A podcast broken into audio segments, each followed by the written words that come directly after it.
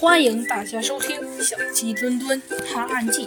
小鸡墩墩笑了几声，说道：“嘿嘿，是啊，猴子警长，前几天我自己跟着隔壁的老虎警官去破了一个案件，而且刚刚好是解决了一起海盗抢劫事件。于是那艘船的船长就送给了我们这些高山才能得到的特别好的咖啡喽。哼哼，确实是个好东西。”猴子警长笑了笑。这时，突然门被一个人怒气冲冲地推开了。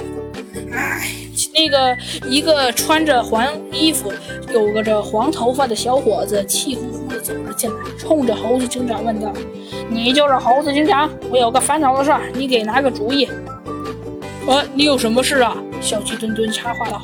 “哎呀，好说好说，只要解决了问题，我一定。”给你们的服务打五星好评。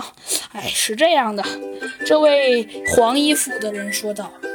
我刚大学毕业，找到了好多家公司，都没有一份适合的工作。最终，终于在一家玩具公司谋到了一份平面设计的工作，工资是每半年八千元。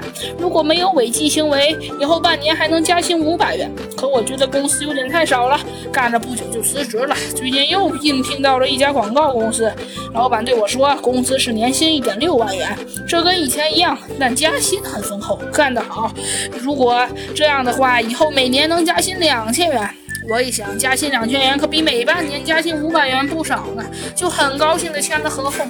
可谁知道我上班后被同校们、被同事们取笑了好一阵子，我实在想不明白。大家都说你很聪明，所以我才特地来问你啊，猴子警长。